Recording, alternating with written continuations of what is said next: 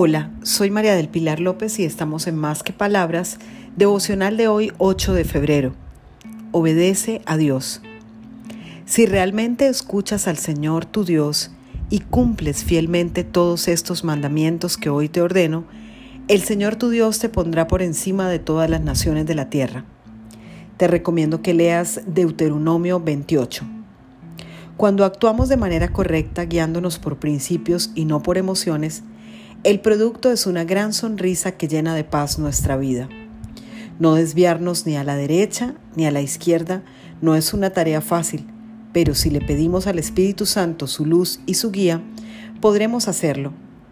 En la palabra de Dios encontramos mandamientos que Dios ha dejado para protegernos, y si analizamos bien el fruto de su cumplimiento, será un corazón en paz, sereno y dispuesto a recibir las mejores recompensas de parte de nuestro amado Padre. Feliz día para todos, para que conversemos más que palabras